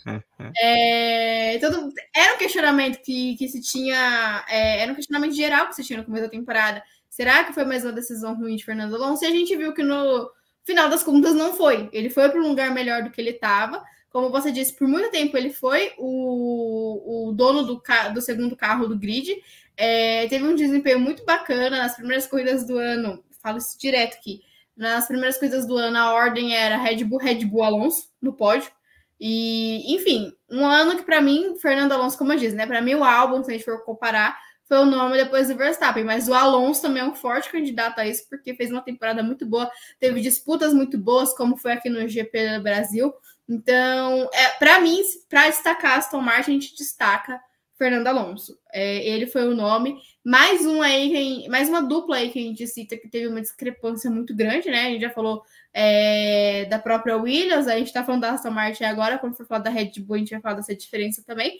Mas é, a gente teve essa diferença absurda. A, o Alonso, mais um piloto que sozinho é, manteria a equipe no lugar onde ela terminou. Então, o que falta para a Aston Martin? A gente já viu que é, tem um carro que pode ser potente. Falta duas coisas para Aston Martin baseado em 2023. O desenvolvimento do carro é, ser consistente com o que apresentou no começo da temporada, porque não adianta nada você chegar com um carro muito bom e não saber desenvolvê-lo para o final, é, para o restante da temporada, chegar no final do ano é, despencando nos resultados e ter uma dupla realmente consistente. Isso foi uma coisa, a gente vai falar da McLaren a, a daqui a pouco, mas isso foi uma coisa que a gente viu na McLaren, quando o Ricardo não estava conseguindo engrenar, que essa falta de consistência da dupla prejudicava a equipe. E a Aston Martin vivenciou isso na pele esse ano, mas no caso da Aston Martin não vai ter um rompimento de contrato, porque o cara que não rende é o filho do dono. E isso é muito lamentável, e é por isso que eu acho que a Aston Martin presta um serviço muito grande para a Fórmula 1 hoje, justamente por essa questão da vaga cativa do Stroll, porque a gente vai pegar os contratos, todos têm uma validade, menos o do Stroll, que a gente sabe que a validade é quando ele enjoar da Fórmula 1 e quiser sair. Enquanto isso não acontecer, a gente vai ter um, um bicampeão. Enquanto ele não se irritar, a gente vai ter um bicampeão brigando, tentando vencer, e o filho do dono brincando dentro do grid da Fórmula 1. É, é isso. Não, não, tenho, não tenho mais o que acrescentar em relação ao que você colocou. É isso. A, a Aston Martin ela tem uma, uma decisão a tomar para os próximos anos. Fernando Alonso não fica para sempre. É um baita piloto. Eu ainda não me decidi, inclusive, entre ele e o Lando Norris, quem foi, ou, ou Lewis Hamilton, quem foi o segundo piloto do ano. Depois o Verstappen, obviamente. Entre Hamilton, Norris e Alonso, eu estou entre esses três. Mas é, o Alonso não fica para sempre, já tem 42 anos, uma hora a idade bate. É, Aston Martin vai ser Honda, equipe de, é, exclusiva da Honda 2026. É a hora de uh, da Aston Martin tomar uma decisão. Se ela quer ser uma equipe grande, dar esse salto, brigar por coisas maiores, ou se ela vai ficar servindo como playground para o filho do dono. Essa é a hora que a Aston Martin tem que tomar essa decisão. Porque no momento é isso. A Aston Martin fez um grande ano, pontuou muito bem, mas é a, o, o, tudo na conta do Alonso, né? Stroll fez pontos, a, a, diferença de pontos entre um e outro, o Stroll foi décimo com 74, o Alonso foi quarto com 206. Foram 132 pontos entre um e outro. 132 pontos. Isso é mais do que o, bem mais do que o Piastri fez no ano. E olha o ano que o Piastri fez, ou seja, a diferença de pontuação é bizarra. entre um e outro. Não é a primeira vez, né? A gente já relatou aqui outros exemplos ao longo do ano. E é isso. Enquanto a Aston Martin seguir nessa, vai ser isso. O Alonso entregando resultados e o Stroll fazendo ali o que dá e sem nenhuma contestação. A coisa que me incomoda muito é quando o pessoal divulga, por exemplo, artes, tabelas com os contratos dos pilotos, até quando vai cada contrato, e você vê lá o Stroll desconhecido. Porque ninguém sabe quando tem, acaba o contrato do Stroll. O contrato do Stroll acaba quando o papai cansar, ou quando ele não quiser mais. Mas enfim. A questão que a gente. Outra questão que a gente discutiu bastante aqui ao longo do ano. Então, quinto lugar, Aston Martin, 280 pontos. Quarto lugar, McLaren, 302 pontos. E aí é um destaque que eu gostaria de fazer, Beatriz. Eu falei agora há pouco da. da do, do piloto do ano, além do Verstappen. Para mim, se você pegar a equipe saindo da, da Red Bull, a equipe é a McLaren. Porque, cara, o que fez a McLaren esse ano, né? A McLaren que errou no carro no começo do ano, assumidamente admitiu isso, lançou o carro com o André Stella falando abertamente: olha, o carro não vai ser esse. A partir da o primeiro, o primeiro terço de temporada, as sete, oito primeiras corridas foi bem ruim, mas aí veio a Áustria. E da Áustria para frente, a McLaren mudou da água para o vinho, se transformou, bateu de frente com a Red Bull em algumas corridas, inclusive, e tem uma dupla de pilotos fantástica, né? Lando Norris, para mim, um dos grandes destaques do ano, e Oscar Piastri, a nível de impacto de novato, desde o Lewis Hamilton a gente não tem um. E eu não estou falando aqui, eu não estou falando aqui no sentido de ah, comparar com Hamilton, vai ser o novo Hamilton, não é isso, mas a nível de impacto na equipe, na categoria desde que chegou. Estou muito animado para a McLaren em 2024 e foi muito legal ver como a equipe evoluiu em 2023. Eu sou até suspeita para falar que eu estou empolgada com a McLaren para 2024, né? Até medo da, da desilusão que eu vou sofrer no final do ano que vem. Mas enfim, é... a McLaren, além dessa questão do carro que foi abertamente dito, ó, a gente não tem um carro, a gente vai demorar para desenvolver, para entregar o carro é... que realmente vai ser competitivo. A gente vê que a McLaren ela demorou mais para desenvolver o carro e ela conseguiu perceber o que funcionava, o que não funcionava, e aí ela trouxe conceitos parecidos com o da Red Bull, por exemplo. Ela foi das quatro primeiras colocadas, né? É, no caso ali, da, da, segunda até ela, né? Mercedes, Ferrari e McLaren, ela foi a primeira a perceber que a saída é tentar copiar a Red Bull. Porque Mercedes e Ferrari elas foram mais relutantes com essa ideia. Então a McLaren ela sai na frente para 2024 por isso, e apesar de ser o fator que fez ela sair atrás em 2023. E a partir do momento que a McLaren ela começa a ter a curva de crescimento, ela não parou mais. É claro, no final da temporada teve corridas um pouco mais abaixo, mas ainda assim é, foi uma curva de crescimento muito interessante. Só rapidinho, se fizer uns barulhos daqui começou a chover e tá trovejando. Então... Não, tudo bem, não se preocupe, não se preocupe. e, enfim, ela teve essa curva de crescimento, eu concordo com você em questão das equipes, e se tivesse o elemento surpresa temporada para mim é a McLaren, porque no começo do ano, depois da primeira corrida, ninguém imaginava que a McLaren ia ter essa curva de crescimento, a chegar ao ponto de, em determinado momento, conseguir sonhar com o terceiro lugar. Claro, ficou 104 pontos atrás da Ferrari, mas teve um momento ali é, no meio da temporada, é, depois do meio da temporada, que deu para sonhar com esse terceiro lugar. É, no final das contas, brigou para para com, com a Aston Martin, mas ainda foi um ano muito bom. E teve essa questão da dupla. É, Lando Norris. Quem quiser saber a opinião do Lando Norris, volta uns episódios aí, escuta o episódio pós-GP do Brasil, que vocês vão ver 10 ah, minutos. Ne, nesse, nesse episódio pós-GP do Brasil, Beatriz meteu um editorial sobre Lando Norris. Sim. 10 minutos ali do episódio que a gente vai falar de McLaren, vocês vão escutar minha opinião sobre o Lando Norris. É, enfim, concordo com você, para mim o Norris é um piloto, para mim sempre defendi o Norris, acho um baita de um piloto. Acho que a McLaren nessa questão de dupla ela tá perfeita e ela conseguiu se reestruturar, né? A McLaren ela teve uma mudança na parte interna. A gente viu o André Stella assumindo o lugar do, do André é, que vai para que foi para Audi. A gente viu várias mudanças no comando técnico da McLaren que surtiram efeito nesse desenvolvimento do carro. Então, precisou ficar atrasada para conseguir é, também eliminar as peças que estavam atrasando o desenvolvimento da equipe. E o que eu mais gosto na dupla da McLaren é o que você falou. Ela é uma dupla que já funcionou bem esse ano, porque o Piastri, fenômeno, sempre defendi, graças a Deus, sempre estive certa. É... O Piastri chega aí como o melhor rookie desde o Hamilton, como você bem pontuou. Claro que não dá para comparar os dois, mas enfim, né, para para ver o efeito do Piastra, né? Desde 2007 a gente não tinha um Hulk que estreava tão bem. E se adaptou muito fácil, claro, teve dificuldades em pistas desconhecidas, como foi, é, por exemplo, no final de semana aqui no Brasil, mas ainda assim conseguiu andar muito bem venceu corrida sprint no seu ano de estreia, então é, foi um piloto que, quando começou a se sentir confortável no carro, começou a, a mostrar ainda mais resultados. E aí tem o Norris, que já está super familiarizado, que nesse ano, que foi um ano de teste, porque seria o primeiro ano do Norris como o líder direto da equipe, né? É, mostrou o trabalho, mostrou resultado, bons resultados, inclusive. É, se no começo da temporada a ordem era a Red Bulls e o Alonso chegou um momento ali, uma sequência de corridas que a ordem era Verstappen, Norris e mais um no pódio. Então isso mostra também a evolução do carro e para mim, o, o, o, o, Norris né, tem, é subestimado por essa questão de nunca ter vencido uma corrida, mas eu acho que está perto disso acontecer. Eu acho que ano que vem se a gente pegando o padrão do final dessa temporada, ano que vem tem tudo para a McLaren conseguir brigar por uma vitória, igual a, em algum momento inesperado da temporada, igual a Ferrari conseguiu vencer em Singapura esse ano. Mas, enfim, as minhas expectativas para 2024 da McLaren, para a McLaren são muito boas.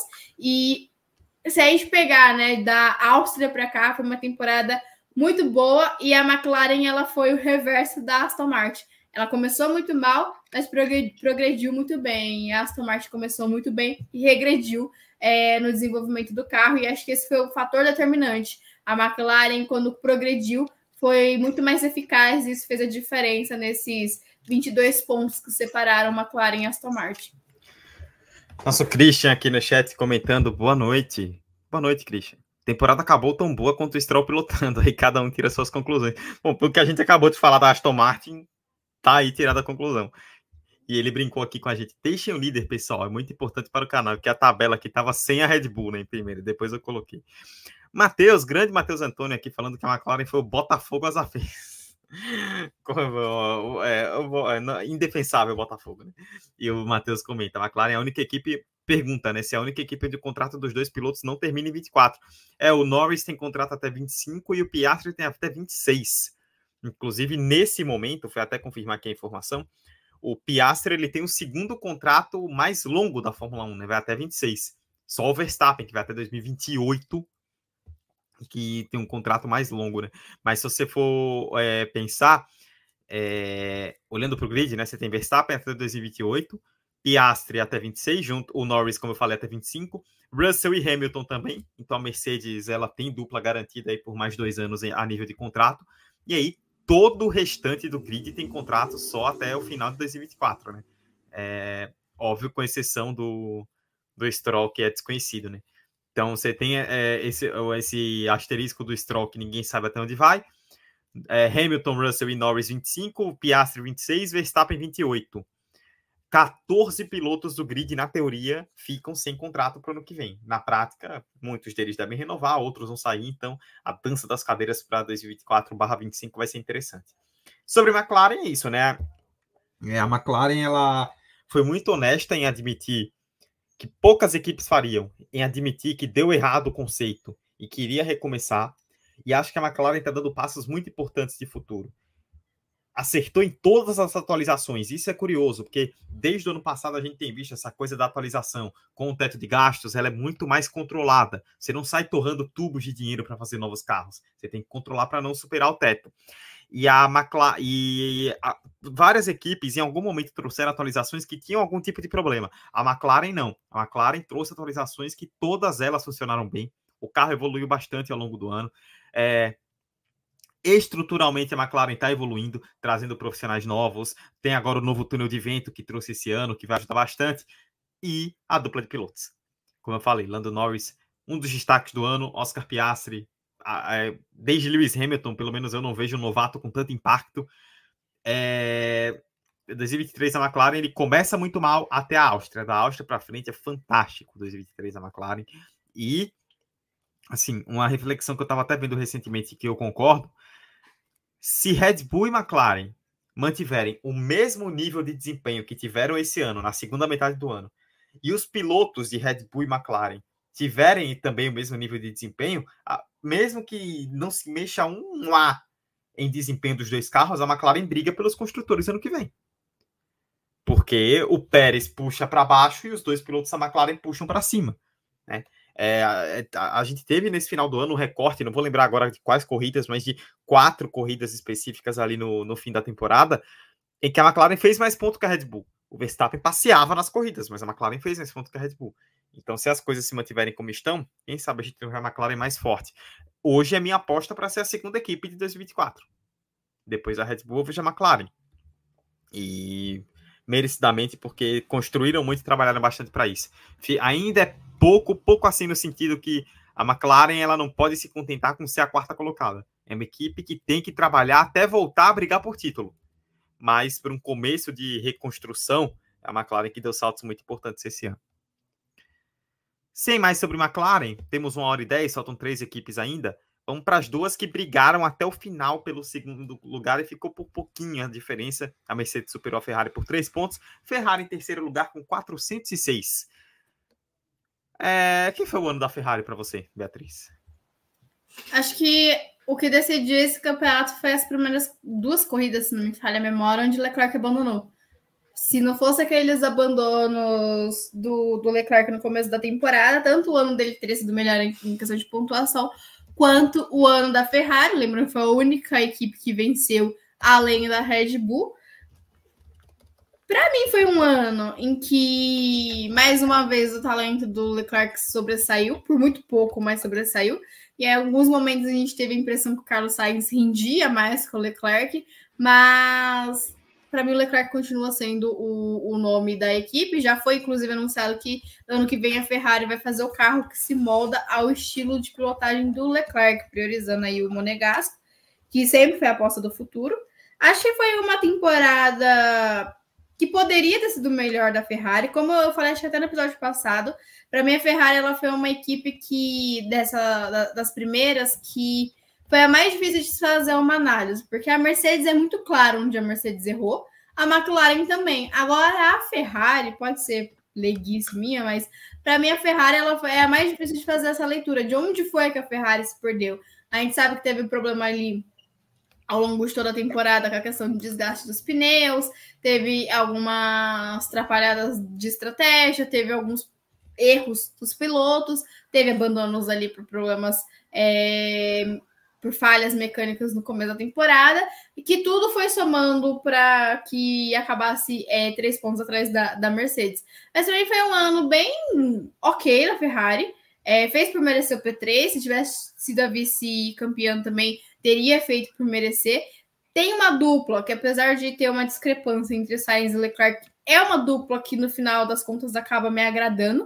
Eu acho que desse top 4, ela fica ali com o terceiro lugar entre duplas, né? Para mim, as duplas é Mercedes, McLaren, Ferrari, e aí vem a dupla da Red Bull. Que o Verstappen sozinho faz tudo, mas como a gente analisa duplo, Pérez, para mim, faz a Red Bull despencar. Então, acho que a Ferrari ela ganha nesse ponto.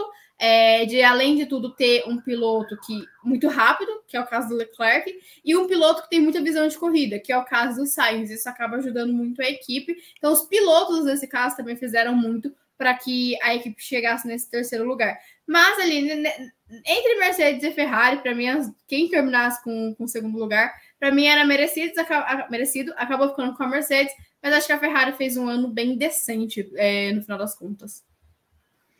É, eu acho que o. Sobre a Ferrari, assim, eu acho que tanto Ferrari quanto Mercedes, a análise que se estende um pouco para as duas, na minha opinião, decepcionaram. É, vamos pegar mais uma vez.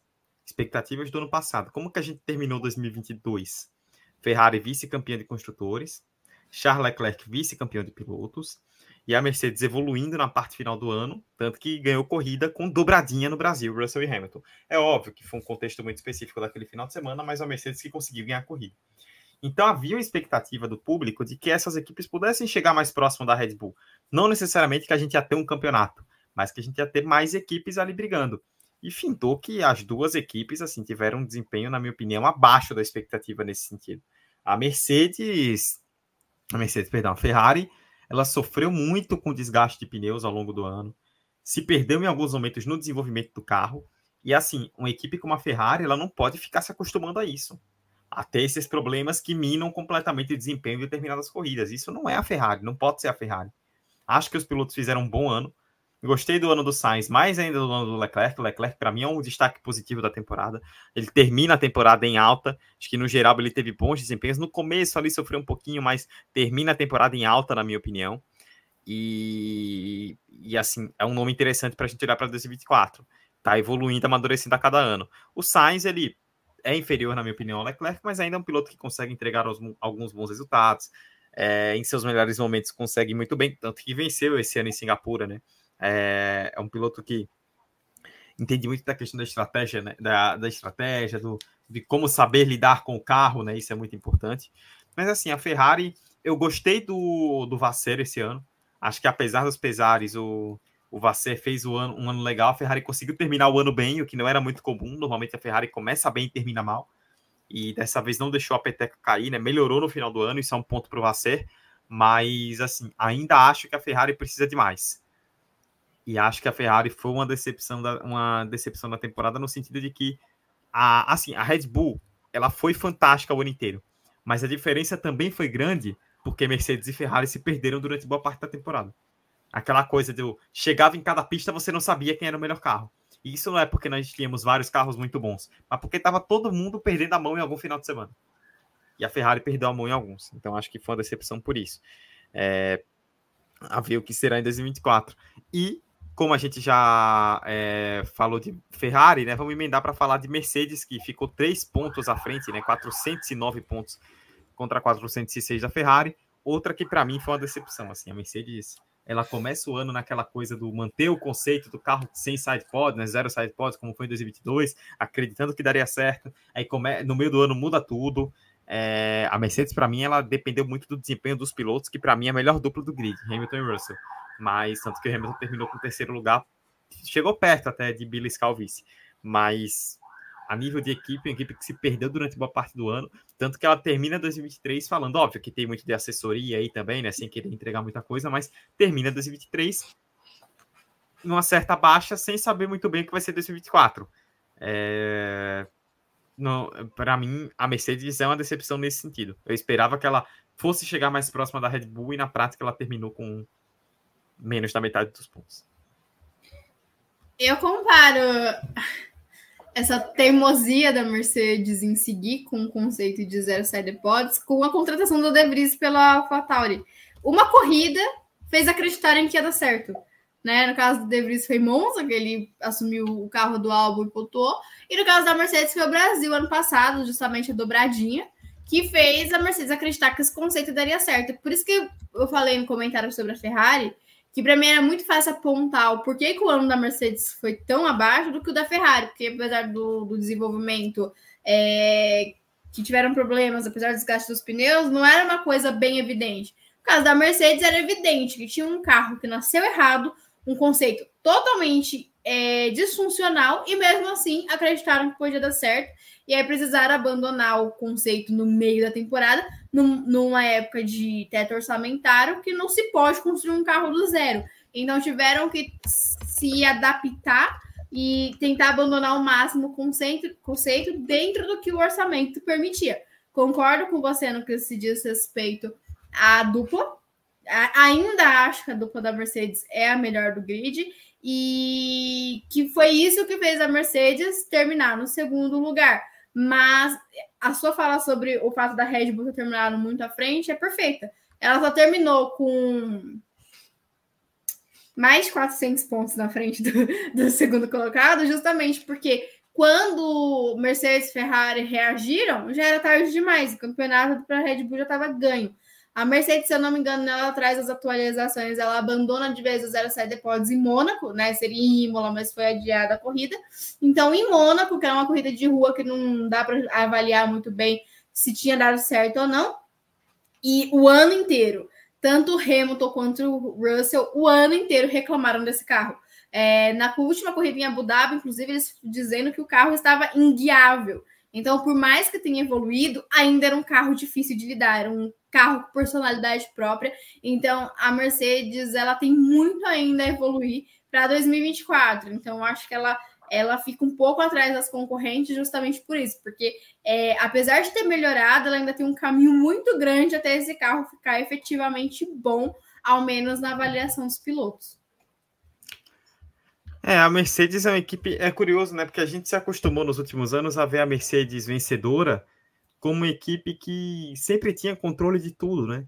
E aí você vê a Mercedes hoje perdida, que não sabe para onde vai, não sabe para onde desenvolve, assim. É curioso ver o que aconteceu com a Mercedes nesse sentido. É, tem muita corrida para 2024 para tentar, não né, digo nem alcançar a Red Bull no sentido de título, mas de brigar por vitória. Foi a primeira vez desde 2011 que a Mercedes terminou o ano sem ganhar uma corrida. Então, depois de 12 anos você terminou o ano sem ganhar uma corrida, alguma coisa muito errada aconteceu. Então eu não consigo olhar para a Mercedes de forma positiva. Nem Mercedes nem Ferrari, mas a Mercedes para mim pior do que a Ferrari nesse sentido. E a pra primeira é colocada. Para mim é mais um caso que a tabela não exemplifica o ano. Exato, com toda certeza. A, a Mercedes foi. É, é, curioso, porque quando começa o ano, a segunda equipe do grid era a Aston Martin. Quando termina o ano, a segunda equipe do grid é a McLaren. Só que essas equipes ficaram alternando muito nesse elevador e Mercedes e Ferrari ficaram ali, naquele bolo. E aí, na, nessa consistência em relação às outras, acabaram conquistando essas posições. Mas concordo plenamente com você. E em primeiro lugar, incontestavelmente, a Mercedes fez 409 pontos. É, o dobro de pontos daria 818. A Red Bull fez 860. Ela fez mais que o dobro do segundo lugar. O Verstappen sozinho fez 575. Ele seria campeão de construtores só com os pontos dele. Não tem o que dizer, né, Beatriz? É que a gente, é... E com muita folga, né? 575 contra 409 era muita folga. É, Beatriz, não tem o que falar, né? Carro perfeito, tudo casando, um piloto que pegou demais a mão do carro e que é o melhor piloto do grid hoje vive uma fase fantástica. Não tenho que, não tenho que comentar, no que deu. A situação da Red Bull é tão confortável que o Pérez segue para 2024. Porque Exato. se fosse qualquer outra equipe, não teria levado o Pérez para 2024. Até a própria Red Bull, né? Que é a equipe que tem mais essa filosofia, né? De não render é tchau. A coisa está tão confortável para eles com o Verstappen, com esse carro avassalador, que mesmo com tudo que foi dito sobre o Pérez no ano, ele segue com a vaga. Então, assim, eu acho que para mim esse é o maior exemplo de como as coisas estão funcionando para a Red Bull. É... é isso. É uma equipe que a gente não comenta muito, porque fica repetitivo. Porque chega um ponto, geralmente esse ponto é na quinta corrida do ano, que a gente não tem mais o que falar da Red Bull, porque todos os adjetivos possíveis já foram usados. Foi um ano irretocável.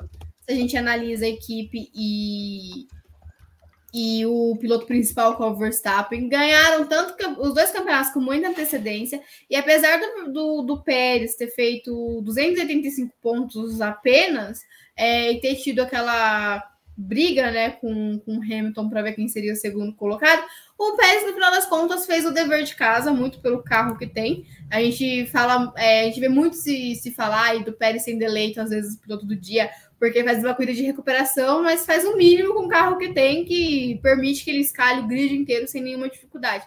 No final das contas, o Verstappen é avassalador, assim como a Red Bull, e o Pérez fez a lição de casa, colocando eles aí com 860 pontos, mais que o dobro da segunda colocada, e assim, muito, mas muito à frente mesmo do resto do grid. E por mais que no próximo ano as equipes cheguem mais próximas, a Red Bull ainda chega com uma vantagem gigantesca em cima das, outras, das outras, justamente por isso. Porque desde a mudança de regulamento, a Red Bull tem um carro muito fechado, muito bem encaixado, diferente das outras equipes que ainda estão tentando se encaixar nesse regulamento. Então a, a Red Bull está realmente muito à frente. Tanto que, mais ou menos ali na metade da temporada, já tinha abandonado o carro de 2023, já focado ali no carro de 2024. Então, a gente vê o quanto a equipe está confortável na situação que ocupa nesse momento e como está à frente do resto do grid. Isso é o que mais me assusta, pensando no ano que vem. É você ver a equipe dominar como dominou e saber que ela passou metade do ano sem atualizar o carro. Ou seja, o que é que pode vir para 2024, né? Ah, as outras equipes estão evoluindo, a Red Bull também vai evoluir. Por incrível que pareça. Então, a ver. Eu honestamente não tenho nenhuma, a não ser que alguém tire um coelho da cartola, não tenho nenhuma expectativa de que 2024 vai ser um ano com disputa. Acho que teria Eu jogo já até para 2025, essa é a sua opinião. É. Infelizmente, né? A Red Bull, a, a Fórmula 1 poderia estar fazendo algo, já sabendo agora que 2024 talvez a Red Bull domine de novo, para não é para interromper a Red Bull, não é isso, mas pensar em alguma diretiva, alguma coisa, alguma solução que possa aproximar mais o grid. Mas em vez disso, a Fórmula 1 ela fica cruzando os braços e esperando o milagre acontecer. E, e tome dominância, né? E aí nós já falamos isso.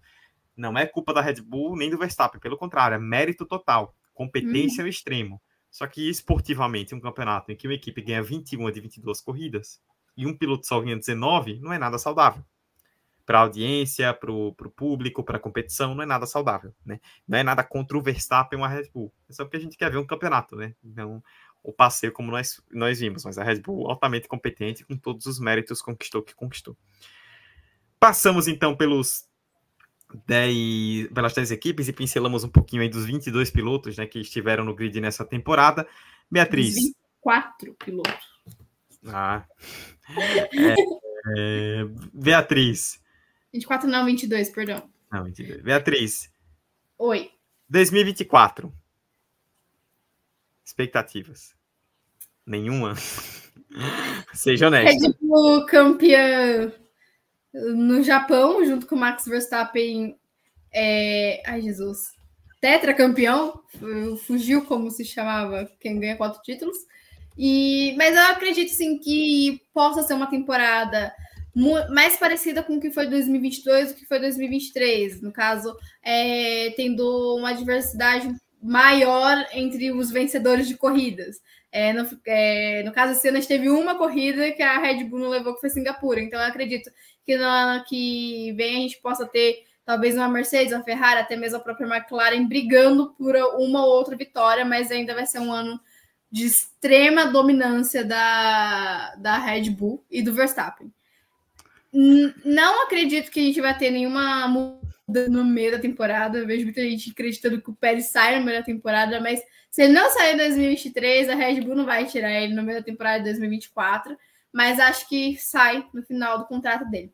Mas em, em relação a expectativas, muita expectativa com a AlphaTauri, que não vai ser mais a AlphaTauri, mas eu tô curiosa para ver, né? Já que já é de conhecimento que vai estar tá aí com as peças da Red Bull. E com toda essa mudança que vem tendo, apesar de da dupla para mim ser uma dupla fraca, é, eu tô com expectativa no que possam fazer com a experiência que tem. Um carro que promete ser bem mais é, competitivo. Também tô curiosa para ver como vai ser a Williams, porque eu quero ver se o álbum vai continuar nessa progressão que ele está tendo. E a Aston Martin, para mim, também é um ponto que eu acho que pode ser interessante. Mas, dito isso, eu acho que a briga vai ficar ali entre as três primeiras para mim, a briga vai ser. Não tem briga para o primeiro lugar, né? Para ver se é Red Bull. E eu acho que Ferrari e McLaren que vão brigar ano que vem pelo segundo e terceiro lugar. E eu acho sim que a Mercedes, apesar de ter uma ótima dupla, vai ter uma queda para 2024. E é, é isso. Olha aí, hein? É, opiniões. O... Mas assim, eu concordo com você. Eu, eu, eu, espero que tenha alguma coisa. Assim, 2020, eu me lembro, a Mercedes. 2021 era o último ano do regulamento, né? Antes do efeito solo, né, que teve aquela mudança por causa da pandemia. E 2020 a Mercedes dominou passando por cima de todo mundo.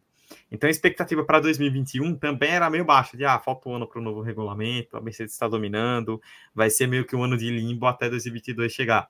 E aí nós vimos o que aconteceu em 2021. Porém, 2021 teve a questão. Aquela mudança no regulamento, né, que foi o corte do assoalho, que foi gerado por um acaso, né, porque veio a pandemia, a Pirelli é, falou abertamente para a FIA que não tinha como desenvolver novos pneus por conta da pandemia, com tudo fechado, e aí com a alta carga de pressão aerodinâmica que os carros estavam ganhando, aqueles pneus não se sustentariam, então teria que rolar algum corte no assoalho para que eles se sustentassem, e calhou que aquilo ali pegou a Mercedes. Junte-se isso ao bom desenvolvimento da Red Bull, né? Porque nós falamos agora de Mercedes e Ferrari. Não adianta você fazer mudanças que equalizem mais o grid se quem está atrás não, não, se, não se ajuda, né? A Red Bull aproveitou, desenvolveu o carro muito bem, nós vimos o que vimos em 2021, né? aquela disputa histórica. Mas para 2024 não vai ter nenhuma mudança nesse sentido. Então a Fórmula 1 ela literalmente cruzou os braços e está esperando. Ou algum engenheiro acerta a mão no carro e briga com a Red Bull, ou vamos ter mais um ano sem nenhum tipo de disputa, que eu acho péssimo para o esporte. Mas a Red Bull, a, a, Red Bull, a Fórmula 1 parece que tá muito contente com isso, né? Mas enfim, o que a gente só quer ver é disputa, né? Tanto que quando a gente lembra as melhores corridas do ano, Monza, Singapura, Las Vegas, corridas que tiveram algum tipo de disputa. As que não tem acabam sendo esquecíveis. Estamos indo para quase uma hora e meia, Beatriz. Estamos batendo uma hora e meia aqui do episódio 82. É o último do ano? Isso é uma pergunta, não é uma afirmação. Ah, acredito que sim. Sei que nós não conversamos isso nos bastidores. Então é, não, não eu divulguei o episódio como último do ano. Ah, sem saber se era. Muito bem. Não, se a Beatriz falou. Teremos semana que vem ou não? Descubram. Na semana que vem a, a, a gente. Fiquem de gente... olho nas redes sociais do Pitch Grid e descubram. Fiquem de olho. Na semana que vem a gente diz se será o último ou não. No mais. Fizemos toda a análise da temporada, mais uma temporada aqui com, com, com a Beatriz, com o Maurício, né, que não está hoje mais conosco, mas que passou boa parte da temporada com a gente e com vocês aí na audiência. É sempre um carinho, uma honra muito grande. É, Beatriz, suas considerações finais para a gente fechar. Bom, temporada de 2023 não foi das melhores, mas foi uma temporada de muitos recordes sendo batidos, né, alcançados aí por, por Max Verstappen. 2024 promete seguir essa mesma receita, mas como você disse, pode ser que tenha uma surpresa aí no meio do caminho e seja uma temporada muito melhor e a gente torce para isso. No mais, caso esse realmente seja o último episódio da temporada de 2023 do Pitch Grid, muito obrigada por todo mundo que acompanhou é, as lives até aqui. E para quem acompanhou a live hoje ou vai acompanhar posteriormente o episódio no, nos agregadores, muito obrigada. E é isso. Até a próxima semana ou até o próximo ano. Isso vocês vão descobrir nas redes sociais do Pitch Grid, então já, já segue a gente lá. É isso. Teremos semana que vem ou não? Descubram. mas, mas avisaremos a vocês. No mais, beijo, muito obrigado a todos que nos acompanharam aí ao longo dessa temporada. Nos vemos no próximo episódio. Tchau.